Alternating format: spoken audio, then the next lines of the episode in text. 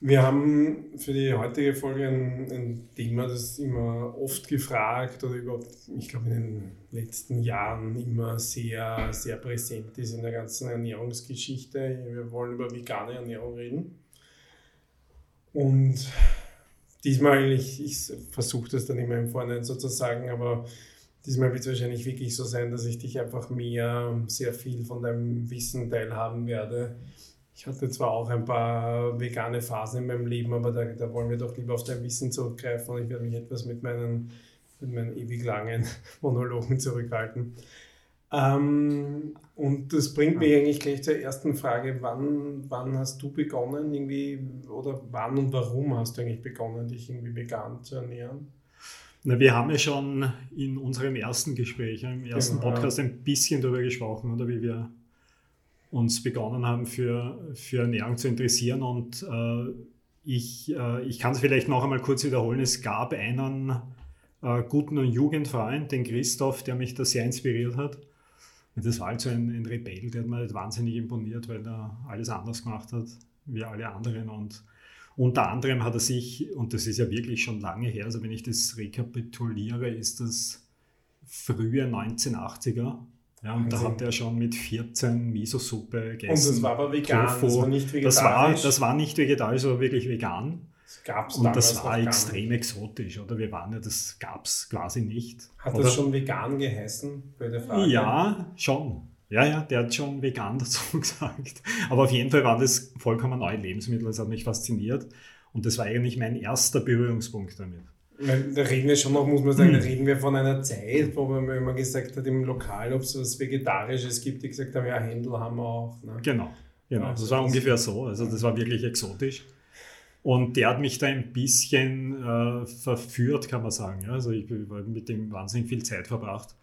Und, und äh, ja, da hat er mir irrsinnig viel erzählt und ich kann mich erinnern, seine Hauptnahrungsmittel waren eigentlich Gerste, interessanterweise. Da hat er nicht viel Gerstenbrei gegessen. Da werden wir vielleicht eh noch einiges drüber sprechen, mhm. über, über, Getreide. Und äh, Miso-Suppe, ich meine, das war vollkommen neu, oder? Ich meine, es gab ja kein japanisches Restaurant in den, vor 40 Jahren. Ja. Und äh, Tofu. Blöde Frage, ja. aber woher hat er das Miso und das Tofu bezogen? Naja, da gab es schon die erste Sojaproduktionsfirma in, in, bei, in Lichtenwörth okay. bei Wiener Neustadt. Und dort hat er neben der Schule immer gearbeitet. Also der hat dreimal okay. am Nachmittag pro Woche dort gearbeitet. Okay, Tofu produziert, Miso produziert, Sojasauce und so weiter. Und das war, waren eigentlich meine ersten Berührungspunkte, aber jetzt vielleicht konkret, äh, wann habe ich dann mich dazu entschlossen, wirklich vegan zu essen? Das war dann, glaube ich, fünf Jahre später. Und äh, für ganz konkret zwölf Jahre. Wie, also das wie war, warst du damals? Also ja, damals war ich äh, fünf Jahre 87, das war 1987 bis genau 1999. Witzigerweise mhm. habe ich mich vegan ernährt. Ja, also mhm. da war ich dann äh, von 20 bis 30 in etwa, bis 32. Und das war, ähm, ich, warum, du hast glaube ich auch gefragt, warum eigentlich vegan? Ähm, ich würde mal sagen, das war eine, ein bisschen ein, ein Akt der Rebellion ja, so ein Revolut. Und warum ja. hat sich dein Freund damals vegan ernährt? War das du, weil der jetzt äh, durch diese Arbeit bei, bei dieser Firma in Lichtenwörth, äh, bei Wiener Neustadt, äh, das war ein bisschen, zumindest habe ich auch Gelegenheit gehabt, ein bisschen hineinzuschnuppern. Habe da auch dann ein paar Jahre so, so Sommerpraktikum immer gemacht. Das war ein bisschen so sektenartig aufgebaut. Und, und damals war das ganz im Zeichen der Makrobiotik. Okay, eine Sache, die ja. wir beide auch gut ja. kennengelernt haben. Und das war ja mein erster Berührungspunkt dort. Das war Makrobiotik und eine Spielart der Makrobiotik, was immer das ist, ist ja auch die vegane Ernährung. Ist, ja. Makrobiotik heißt nicht vegane Ernährung, aber ein Teil davon ist vegan und dort wurde einfach vegan gegessen. Ja, so hat das eigentlich begonnen. Und für mich persönlich gab es jetzt keine ethischen Motive. Das war ja keine ökologischen Motive. Sagen, wenn man jetzt von einer Zeit, wo das ja, auch nicht so genau, genau. transportiert wurde. Das gab es ja, also da, da hat man jetzt weder über Klimawandel ja. noch über Tierleid oder. Massentierhaltung genau. hat man damals noch gar nicht geredet. Ja. Also das Wichtigste war einfach anders zu sein. Oder? Das hat man, glaube ich, ganz gut machen können dabei. Ne? Gab es da irgendwie, war da irgendwas am Anfang, oder kann sich da noch erinnern, was war da am Anfang was mühsam oder anfängliche Probleme oder was irgendwie, wo du sagst, das, das hat mir nicht mehr schwer gefallen oder das war nicht so. Ja, meinst du jetzt, ich meine, schau, du hast das ja vorher schon ein bisschen erwähnt, gesellschaftlich war das auf jeden Fall problematischer, weil du ein, ein extremer Außenseiter warst. Jetzt denk an jetzt, oder? Jetzt ist eine Vegan Mania da, jetzt bist du eigentlich mittendrin und jetzt bist du fast Mainstream. Ich meine, das ist jetzt übertrieben, aber aber du weißt, was ich meine. Damals war das einmal, ich finde, ein Hindernis war wirklich äh, Freunde, Gesellschaft, Umgebung. Die haben natürlich jetzt nicht so irrsinnig begeistert reagiert. Eltern, oder? Meine Mutter war überhaupt nicht begeistert. Damals war es auch noch viel mehr Erklärungsbedarf, oder? Weil jetzt kannst du einfach sagen, ich lebe vegan und dann das schwingt, schwingt, dann schon so viel mit. Oder? Erstens genau. weiß jeder, worum es dann geht und dann ja, ja. haben alle ein bisschen ein schlechtes Gewissen genau. oder so, oder ja, ja, so, weil sie nicht vegan sind. Und wenn du damals gesagt hast, du bist vegan, ist das wahrscheinlich wie wenn genau. du jetzt heute sagst, ich bin von der Moon-Sekte und dann genau. wir mal so. Genau, genau. Also das finde ich, äh, das war zum Beispiel ein Aspekt, der problematisch war. Der zweite Aspekt ähm, äh, war, ich, ich würde jetzt einmal sagen, das, auf das kommen wir vielleicht noch ein bisschen genauer zu sprechen, also was, was Vor- und Nachteile veganer Ernährung betrifft. Auch aus meiner persönlichen Perspektive oder was ich auch so beobachte bei anderen, die jetzt eben vegan essen. Das war sehr einseitig, sehr einseitige Kost. Also nicht, dass ich vorher so vielfältig gegessen hätte, weil man ja. hat sich ja damals bewegt in die im, im zwischen Zwiebelrostbraten und Marillenknödel und Champignonschnitzel und Schnitzel. Ja? ja? Also das war ja jetzt auch nicht so ein, ein Riesenfundus an unglaublich ja. vielen Lebensmitteln. Aber dadurch, dass, es, dass das Angebot damals sehr überschaubar war, was wirklich gute, hochwertige pflanzliche Lebensmittel betrifft, war man gleich einmal dazu verleitet, immer das Gleiche zu essen. Ja, und das war, finde ich, schon schwierig, weil ähm, ich, ich finde es ja heutzutage aus heutiger Perspektive gut, eher im, im, im, gleichen Rhythmus zu bleiben, aber damals hat mich, war das ein Problem für mich. Das kann ich mir noch gut erinnern. Ähm, nur so, zum, so für den Kontext halber, das war ja auch, aber sportlich warst du da auch eine, das war eine sehr aktive Zeit für dich, oder? Was hast du da alles Genau, also es war interessanterweise genau der Punkt, wo ich mit Profilaufsport aufgehört habe schon, okay. aufgrund einer chronischen Verletzung. Aber das waren nochmal, das waren die, die 400 Meter oder was, 800 Meter? Das war Mittelstreckenlauf. Mittelstrecke, ja. ja. So als Läufer, Mittel, Langstrecke. Langstrecke wäre sicher die Zukunft gewesen. Und äh, was ich aber damals begonnen habe, war Sportklettern. Ja, das war eigentlich noch eine intensivere Sportkarriere unter Anführungszeichen. Und damit äh, hat das anfangs gut funktioniert. Aber das ist eigentlich ein guter Punkt, den du ansprichst, weil das hat sich eigentlich dann langfristig als Problem herausgestellt, weil ich nicht wirklich auf die, auf die richtige Zusammensetzung ja, dieser ganzen pflanzlichen Lebensmittel geachtet habe.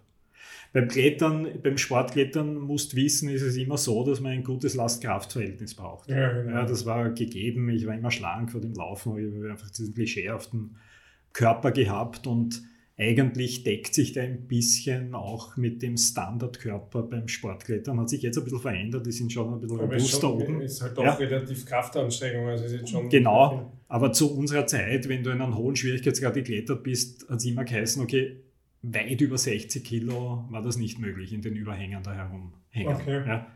Also das heißt, das, das hat mir eigentlich geholfen, weil ich muss schon sagen, dass ich abgenommen habe mit dieser Pflanzennahrung. Ja, ich habe hab schon deutlich abgenommen. Also deutlich, hat ein paar Kilo. Aber das macht was aus, wenn man grundsätzlich eh schlank ist. Und das hat sich langfristig dann ein bisschen als unangenehm herausgestellt, wobei ich jetzt gleich dazu sagen muss, das hätte nicht so sein müssen. Das war aus, ja. aus einem Fehler ja, heraus genau, sozusagen. Ja. Das war einfach, einfach immer sehr einseitig gegessen, immer die gleichen Lebensmittel und habe nicht auf, so wie wir jetzt auch viel diskutieren darüber, nicht auf eine angemessene Proteinzufuhr zum Beispiel geachtet, auf zu wenig Mikronährstoffe aus meiner Sicht, zu wenig Frisches. Man hat sich mich damals, und ich glaube, das waren die meisten gemacht, die da jetzt irgendwie da herum experimentiert haben, mit, mit Pflanzen extrem Kohlenhydrat fokussiert, extrem getreideorientiert. Gut, es war halt auch diese Makrobiotik-Schiene, muss man auch mal dazu genau. sagen. Wenn wir da ja. mal drüber reden, das war halt genau. natürlich genau. auch. Genau man muss auch, oder das, ich meine, das ist so ein bisschen im Fasten auch gefallen, Aber man muss schon sagen, dass diese, wie gesagt, wir reden ja von einer Zeit vor Social Media in Wirklichkeit, lange vorher. Mhm. Und wir reden auch von einer Zeit, wo, wo solche Ernährungsformen ja eigentlich inexistent waren, außer für wirklich ganz einzelne Gruppen. Und da muss man schon sagen, dass in diesen Gruppen, in dieser Alternativecke eben dieses Getreidethema lustigerweise immer das, dieses Erdverbundene, oder? Und da war genau. schon auch dieses, wie dieses Getreidefasten, was wir erwähnt haben. Und, mhm. und da ging schon immer darum, so ein bisschen dieses Zurück zum Ursprung und so am besten wieder genau. Landwirt unter dem Motto. Und da, das war schon immer so diese besondere Beimessung ja. dem Getreide. Also das Körndl war eigentlich das Synonym für für gesundes ja, Essen. Früher hat man ja auch immer die, die Körnelfresser waren ja dann quasi genau. die, die Vegetarier. Ja, ich war auch Körnelfresser. Genau. Ja, genau. Und das ist schon sehr lustig, weil das ja unbedingt eigentlich, ja, das muss ja eigentlich nicht sein, aber das war damals auch so ein bisschen die, die Ecke. Nur rein, das hat jetzt wahrscheinlich für den weniger Info Wert, aber für mich vom Fragen her, das Yoga ist dann gesamt später gekommen Na, oder war das parallel? Oder? Yoga hat sich parallel zum Klettern entwickelt. Ich habe Yoga unter anderem als, äh, ich habe das eigentlich bei einem Südfranzosen abgeschaut, kann mich erinnern. Und Fürs Klettern? Ja, ja, ich war immer viel in, ich war viel in Südfrankreich unterwegs und da, da habe ich ja sehr viel Kontakt auch zu den Südfranzosen gehabt. Das waren eigentlich die weltbesten Kletterer zur damaligen Zeit. Und da gab es zwei sogar, die, die Yoga gemacht haben und die habe ich immer beobachtet am Campingplatz irgendwo. Und das hat mir sehr imponiert und so ist das Yoga dazu gekommen. Und Was ich eigentlich von der Idee mit der, mit der Beweglichkeit das sehr und gut, mit der, perfekt. der Spannkraft, das macht schon viel Sinn. Genau. Gut, so viel der Einführung. Ich würde jetzt gern so ein bisschen, nachdem wir das ja auch immer so vom Podcast her aufgezogen haben und wenn wir uns jetzt schon um so eine quasi eigene Ernährungsform kümmern, so ein bisschen so die Sachen, die wir sonst immer so raushauen, irgendwie abfragen und wollte halt eigentlich so ein bisschen mit den mit den Makros anfangen. Ähm, das ist, ich glaube, das ist jetzt natürlich halt auch diese eigene Bubble, in der wir, in wir beide uns halt bewegen. Ich muss sagen, ich kenne viele Leute, die fangen halt eigentlich genauso wie du damals vegan an und machen halt irgendwas. Und das ist dann halt meistens irgendwie Nudeln und Salat und ich würde sagen, weglassen einfach von tierischen Sachen. Und dann veganen Pudding also, dann genau. sozusagen. Genau. Das sind so, finde ich, so diese ja. Standard-Dinge und Nüsse dazwischen. Ja, ja. Ähm, aber natürlich, wenn man sich jetzt nie Gedanken macht über Makros oder ja, ich sage jetzt nochmal dazu, das Video, das ist halt immer der Running Gag. Ich weiß, ich habe das eh schon 37 Mal gesagt, aber auf der anderen Seite ähm, kann ich jetzt auch rückwirkend, man muss immer sagen, wir nehmen diese Dinge immer ein Stück im Vorhinein auf und mich haben es, mich kriege dann immer so ein bisschen Feedback auf die Folgen, die wir posten und dann, dann haben mich jetzt unlängst halt dann Leute ein bisschen wegen diesen Fastenfolgen gefragt. Und, und da muss man dann schon sagen, da merke ich dann, okay, das fühlen sich dann trotzdem manchmal Leute, wenn man sich jetzt auch mit sowas konfrontiert und auch in der Ernährungsform, kommt dann immer so ein bisschen so dieses, das ist jetzt aber schon viel, wie soll ich das jetzt angehen?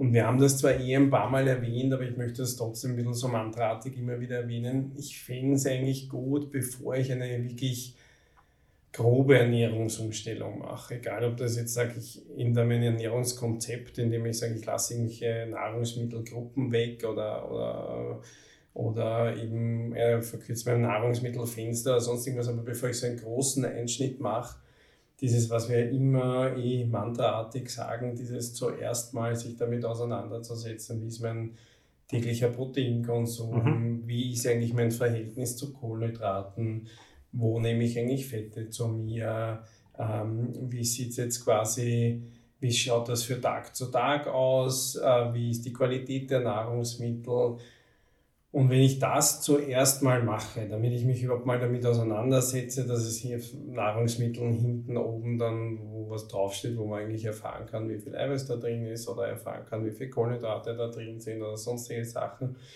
Und ich glaube, das ist für viele schon so mhm. ein Einschnitt. Mhm dass ich jedem eigentlich mal empfehlen würde, der das noch gar nicht. Ich, ich, ich muss immer sagen, ich habe das Problem, ich gehe dann davon aus, wenn ich mir jetzt 17 Folgen den beiden Damischen zuhöre, wie sie irgendwas über Ernährung reden, dann gehe ich immer davon aus, dass die Leute eh ständig sich mit sowas beschäftigen. Aber Ja. es gibt ja dann trotzdem tatsächlich Leute, die finden das anscheinend sympathisch und hören sich trotzdem an.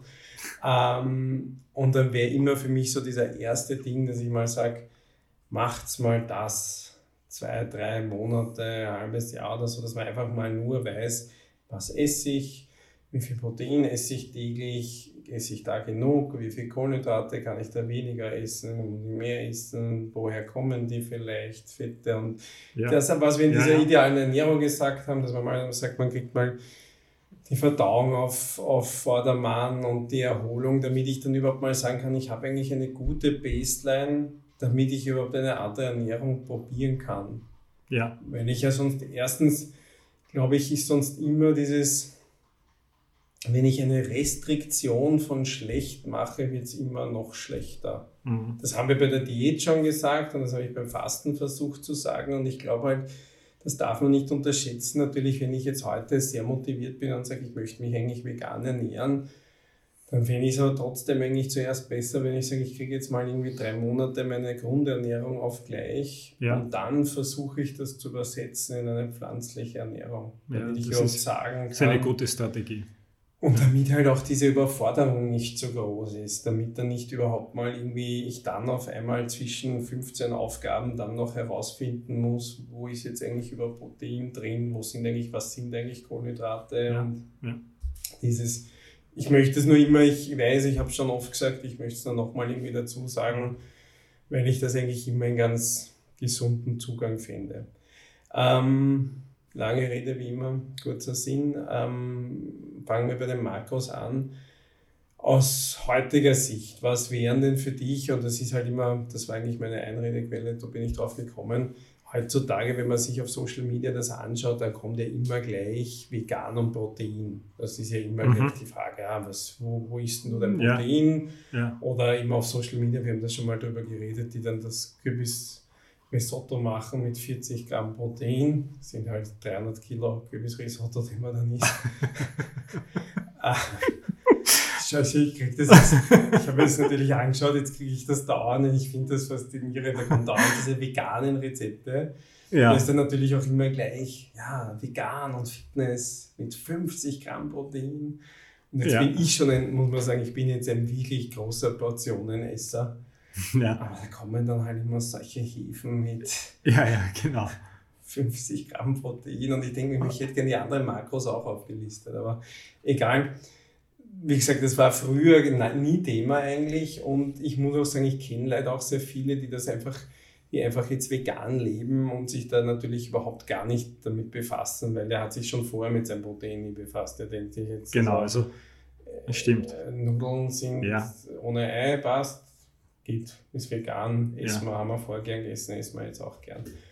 Was wären jetzt für dich gute oder sagen wir die, die, die, die to-go veganen Proteinquellen? Ja, also wir haben, wir haben ja beim Proteinthema haben wir schon mehrmals darauf hingewiesen, ein bisschen auf diesen Unterschied teilweise der tierischen und pflanzlichen Lebensmittel. Ich, man muss es jetzt noch einmal zur Sprache bringen, was die pflanzlichen Proteinquellen betrifft. Wir haben einfach in der Pflanzenwelt wenig Lebensmittel, die bei gleichzeitig niedrigem Kohlenhydratgehalt einen hohen Proteingehalt aufweisen.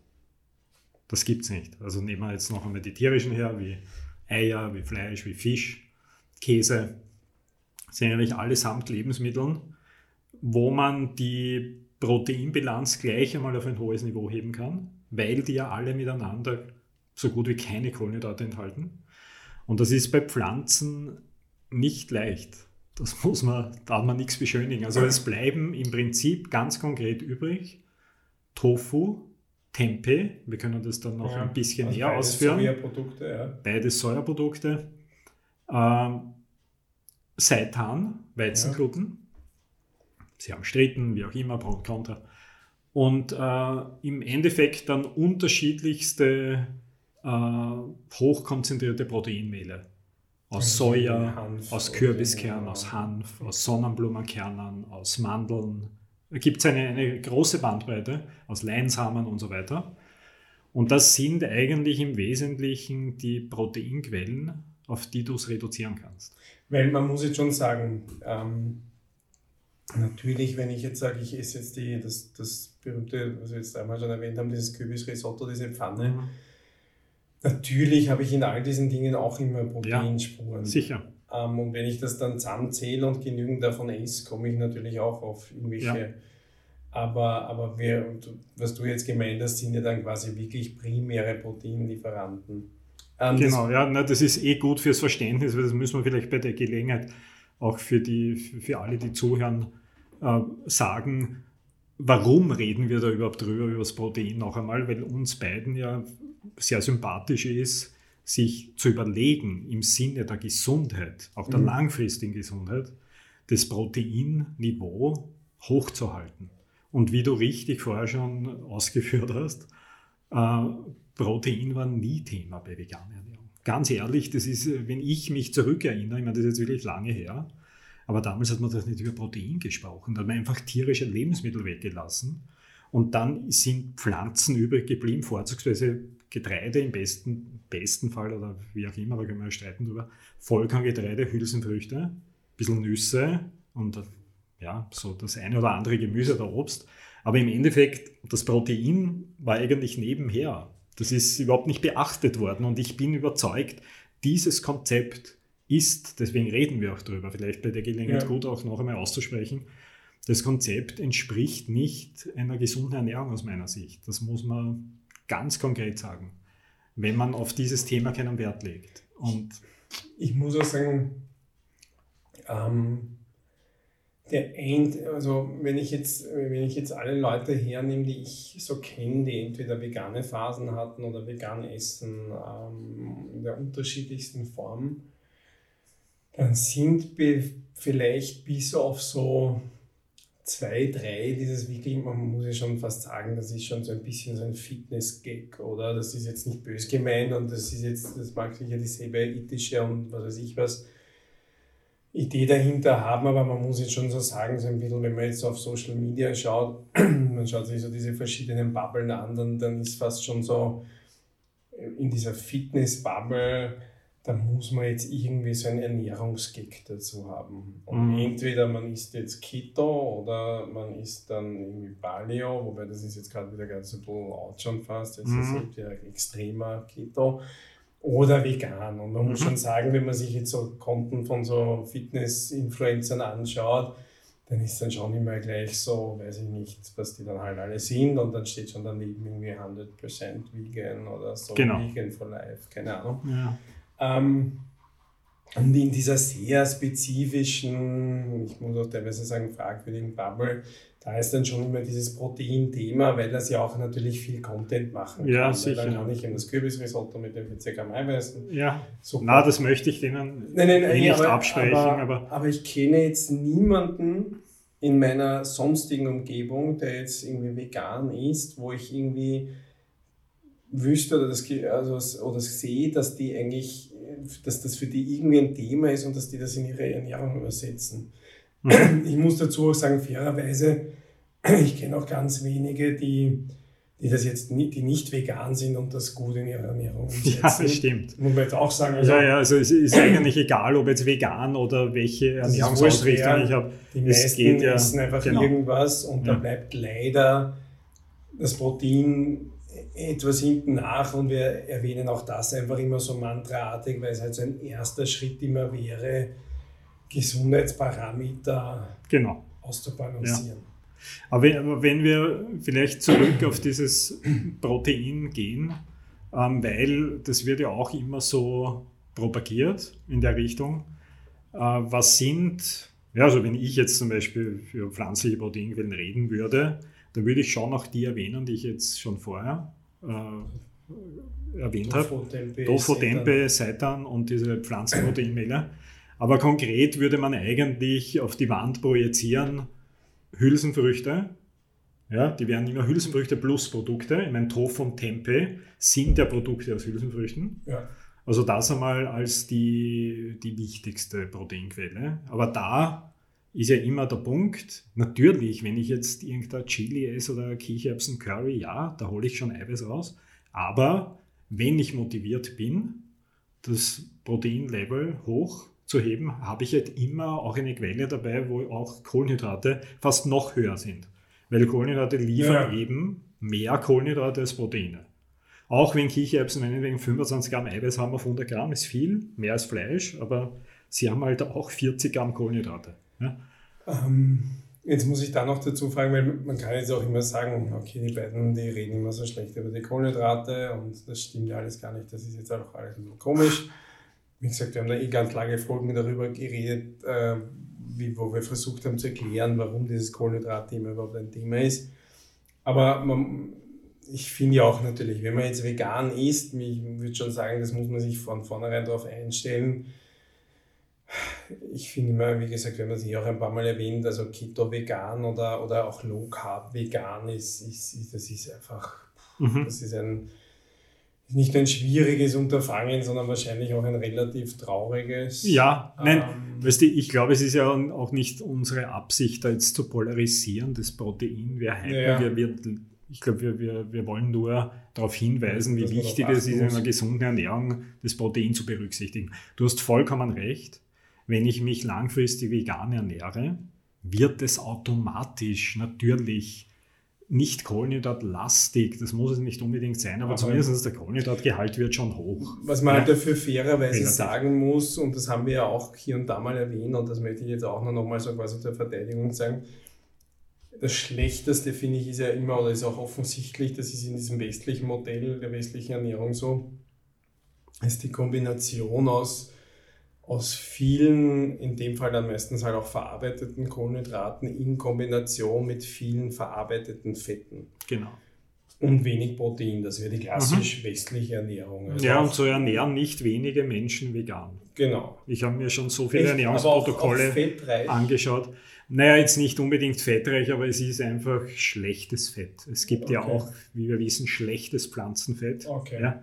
Weil ich wollte nicht sagen, ich habe eigentlich gehofft, dass man dann sagen kann, gut, da ist natürlich, wenn, aber vielleicht, wenn ich es jetzt richtig vegan mache, dann würde ich sagen, ja, okay, genau. das wird dann natürlich Protein, wenn ich es favorisiere und dann kommt ein, ein größerer Kohlenhydratanteil mit, dafür würde ich wahrscheinlich den Fettanteil wirklich auf sehr gesunde, fokussierte ja. Fette legen. Wenn man es so macht, und das wird, glaube ich, dann unsere Konklusion sein, dann wunderbar.